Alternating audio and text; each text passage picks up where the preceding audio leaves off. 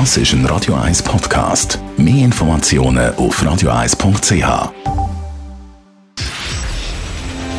Shortlist. Namen, wo Schlagzeilen machen. Diskutiert von Mark Jäcki und dem persönlichen Verleger Matthias Ackeret. Jetzt auf Radio 1. Präsentiert von der IH Keller AG. Ihre Skoda-Partner. Jetzt mit dem neuen Skoda Karoq. ihkellerag.ch Willkommen zu der Shortlist heute mit diesen Namen. Marcel Ospel. In den Nachrufen vom verstorbenen ehemaligen UBS-Chef gibt es Anerkennung und viel kritische Töne. Ueli Maurer, der Finanzminister, ritzt in der Corona-Krise das Kollegialitätsprinzip. Aus dem Homeoffice zugeschaltet der Matthias Sackert, ja, der Uli Maurer vor allem dort mit dem NZZ-Interview, wo er doch sehr, sehr weit gegangen ist für ein Kollegialitätsprinzip, wo er scharf kritisiert hat, die Massnahmen, relativ deutlich. Wäre es nicht auch hinter den Kulissen gegangen? Offenbar hätte er sich ja jetzt können weitgehend durchsetzen zusammen mit seinen bürgerlichen Kollegen. Ja, es war schon ein bisschen der Brandbeschleuniger von der ganzen Geschichte, oder? Und war Beschlossen worden ist gestern, 11. Mai. Ich habe irgendwo gelesen im Facebook, ist zweite Nationalviertag.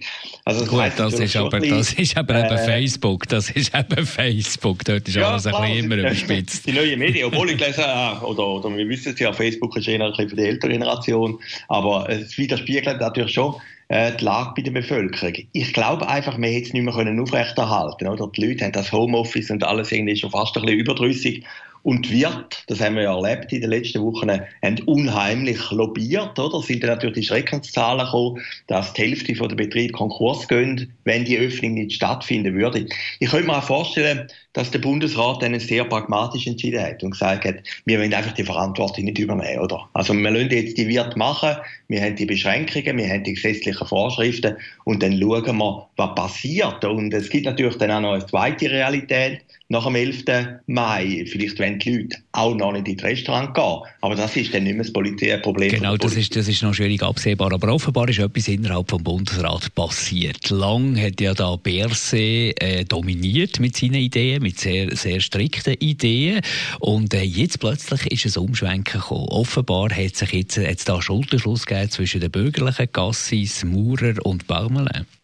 Ja, der Cassis hat ja schon mal aufbegehrt. Vor etwa zehn Tagen ist da, glaube ich, mittlerweile, wo er gesagt hat, eben eine schnellere Öffnung, sofortige Öffnung, oder? Und das ist eigentlich völlig überraschend gekommen. Zum einen ist er ja aus dem Notkanton Tessin und zum Zweiten ist er noch Kantonsarzt im Tessin. Also das hat eigentlich überrascht. Aber es ist gleich ein Zeichen gewesen, wo der Gassis eigentlich seiner Wählerbasis, der FDP, hat wollen sagen, hallo, wir sind noch da. Es ist nicht nur die SVP, die für die Liberalisierung ist. Man muss sehen, es gibt natürlich auch eine Zeit nach Corona. Es gibt eine politische Zeit, oder? Man hat auch bei den Bürgerlichen immer gehört, ja gut, äh, nur die SVP ist für die Öffnung und die FDP-Bundesräte sind sehr zurückhaltend. Und die Mechanos, die spielen natürlich auch im Bundesrat eine Rolle. Und das könnte natürlich schon ein Zeichen sein für die ganze Trendwende. Und Frau Keller-Sutter ist ja am Schluss eine Wirtestochter. Also ihr Vater hat ein Restaurant geführt und sie hat vielleicht dort auch eine besondere Sensibilität für das Thema. Ich glaube, nach dem ersten, äh, nach dem 11. Mai, Entschuldigung, wird in der Schweiz jetzt eine Normalität einkehren, also äh, Normalität, ja, für Schlusszeichen, sofern eben nicht die berühmte zweite Welle kommt. Du hast vorher angetönt, dass vielleicht gar nicht viele Leute in die Läden gehen, vielleicht gar nicht viele Leute ins Restaurant gehen, das habe ich überhaupt nicht das Gefühl. Man hat ja schon ein bisschen gemerkt an den schönen Tagen, man sieht es jetzt jeden Tag, wenn man Verkehrsmeldungen anschaut, das, es, es ist schon jetzt ein bisschen eine Normalität eingekehrt. Also ich glaube, die Leute, die werden wieder leben wie vorher und das ist doch sehr gefährlich. Wenn man den Virologen zulässt, wenn man den Experten zulässt, dann äh, ist da wahrscheinlich schon noch länger nicht äh, alles durch. Was ist, wenn eine zweite Welle kommt, wenn wir einen zweiten Shutdown müssen machen? Das wäre schmerzhaft bis fast nicht äh, aushaltbar. Ja, also Von was wäre denn? Man ja gut, aber ich könnte mir sagen, der, also ich meine, der, der Tagesanzeiger ist ja immer sehr gut informiert. Er hat, scheint einen direkten Draht haben zum Berse oder der Berse zum Tagesanzeiger wahrscheinlich eher. Ja, wir zeigen SAP immer das Propagandablatt vom Departement Berse. genau. Und, und, äh, und dort ist ja äh, zwei, zwei Personen in dem Restaurant. Dort, normalerweise ist ja das immer eine Punktlandung, was da durchsickert im Tagesanzeiger. Gestern war es überhaupt keine Punktlandung. Gewesen. Also das deutet natürlich auch darauf hin, dass sich da die Bürgerlichen völlig durchgesetzt haben, dass der Druck dort zu gross ist worden. Und, und was ich einfach schade gefunden, dass der Uli Maurer das öffentlich macht. Ich meine, der Druck muss ja Partei öffentlich machen, wenn jemand, aber nicht der Bundesrat, der das Kollegialitätsprinzip gebunden ist. Und dort ist natürlich mit dem NZZ-Interview, das natürlich dann multipliziert ist worden, vorgestoßen, dass es irgendwie auch noch härter war für Samaruga, wo sie sich dann müssen diplomatisch rechtfertigen für offenbar die totale Zerstrittenheit im Bundesrat. Und das willst du ja auch nicht als Bevölkerung, dass äh, das Führungsgremium, der Bundesrat, äh, total zerstritten ist. Nein, das willst du nicht. Im ersten Monat ist er ja einheitlich auftreten und dann hat sie sich langsam angefangen zu erfasern. Ja gut, der Ueli Maurer ist der Finanzminister, oder? Er sagt, wir haben jetzt Schulden 30 bis 50 Milliarden, die sich für die nächsten 25 Jahre auftürmen, oder? Ich vielleicht auch den Job vom Finanzminister. Ich habe das nicht so schlimm gefunden. Es gibt natürlich auch noch andere Fronten, wo man sehen, oder? Es ist ja nicht so, dass die Linken alle hinter dem Herrn Berset stehen. Ich habe jetzt den Moritz Leuenberger gesehen im Club der hat die Politik vom Herrn Berset auch kritisiert. Also es ist nicht eine Einhelligkeit. Ich glaube, man kann auch nicht nur sagen, es ist links gegen rechts, sondern es ist natürlich Risikogruppe gegen die anderen und, und Gewerbler, äh, die kleinen Gewerbler gegen die großen Gewerbler und weiß Gott was.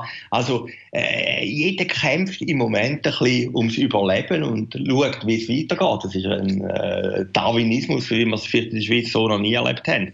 Aber wir müssen gleich noch sehen, wir haben jetzt immer gesagt, es gäbe ja ab dem 11. Mai mehr oder weniger eine Normalität. Das stimmt natürlich nur begrenzt. Grossveranstaltungen können nicht stattfinden. Aber weißt du, wie, wie, wie, ja gut, aber das wird, das wird ja dramatisch für die Fußballclubs. Ja, hat man ja können lesen, Aussagen von ja, Angelo Ganepa, genau, das wird eine dramatische Situation. Aber die Grossveranstaltungen, die, die Events, das trifft ja gleich, auch wenn es viele Leute sind, die dort auf einen Haufen kommen, trifft ja gleich. Also ich weiß nicht, wenn du zuletzt an so einem grossen Event bist.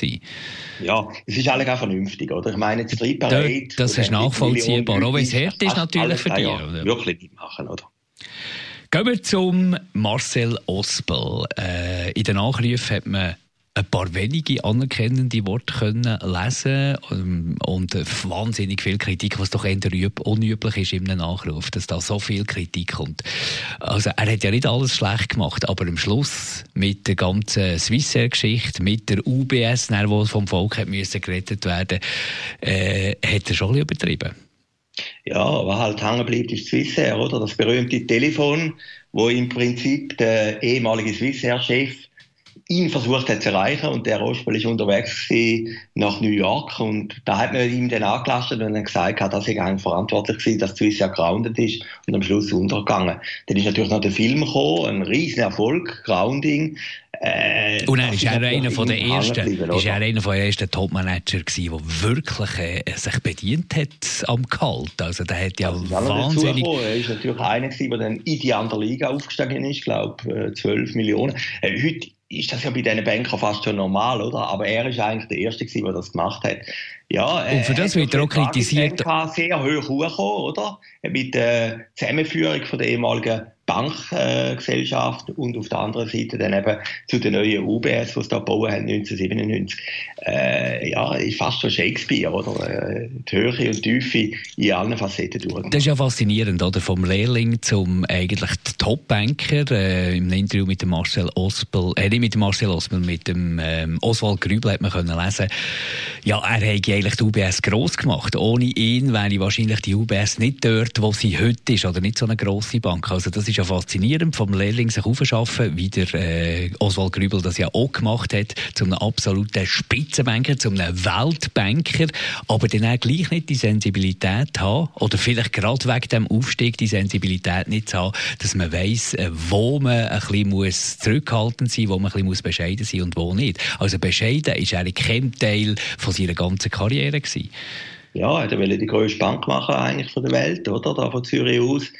Und äh, der Fall ist dann brutal gewesen, oder? Man hat dann immer kolportiert, ich werde Zürich nicht mehr können Kronhalle zum Beispiel, wie die Leute gemurrt haben im Restaurant rein. Das hat sich aber nie so richtig bestätigt. Aber es zeigt ja gleich, er ist am Schluss vom System dann wie geächtet worden, oder? Also, du bist ein Teil vom System, wenn es aber scheiter ist, dann ist ein, eben die Klasse, die dich immer urgejubelt hat, sehr brutal und, und tut dich im Prinzip wie ausgrenzen. Ich habe noch etwas interessant gefunden im Nachruf von der NZZ. Am ersten Tag ist eigentlich überraschend für die NZZ einen sehr kleinen Nachruf gekommen. Also beim Blick ist auf der ersten Seite gewesen, sehr bewegend ist Basler Zeitung gewesen. Es ist also nicht nur so gewesen, dass es kritische gegeben hat. Also dort hat der Minu geschrieben gehabt, das war ein Freund gewesen, und der hat äh, ihn eigentlich als Mensch beschrieben gehabt, als Fassnächtler, als Urbasler. Das ist eigentlich eine Würdigung, eine normale Würdigung gewesen, im besten Sinn vom Wort.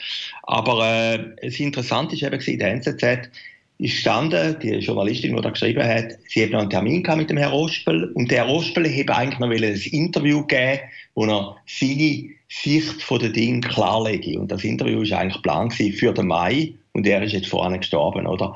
Und das wäre im Nachhinein wirklich noch spannend gewesen, wie er das beurteilt hat. Er hat ja eigentlich immer seit seinem Sturz geschwiegen. Aber er hat eben... Deutungshoheit, hat ja dann der Grübel auch gesagt, Deutungshoheit der andere Abgeben, genau. gar nie seinen Standpunkt erklärt. Und da bleiben natürlich all diese Ansichten im Raum innen stehen. Und das ist ja noch erstaunlich, dass man dann halt einfach zu spät möchte ins Interview geben, statt dann kommunizieren, wenn, wenn der Fall, äh, wenn die Sachlage da ist. Dort hat sich total durchgezogen. Wir konnten lesen, sie sehr ein sensibler Mensch gewesen, oder, der das zu Herzen genommen hat, die öffentliche Kritik, aber offenbar zu wenig sensibel für zu begreifen, wo man äh, sich kann bedienen kann, wo dass man was verdient hat und wo eben nicht.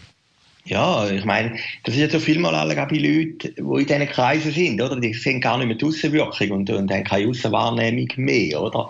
Das ist natürlich das Problem. Aber ich habe das bei dem Interview eigentlich noch eine bittere Pointe empfunden, oder?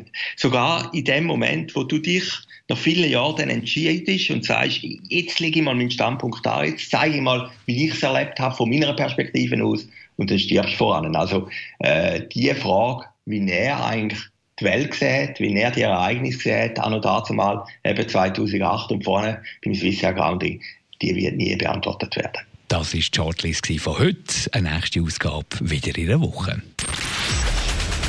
Shortlist mit dem Mark Jäcki und dem Matthias Ackeret.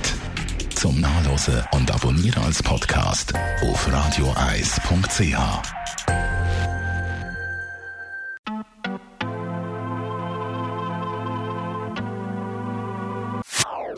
Das ist ein Radio 1 Podcast. Mehr Informationen auf radioeis.ch.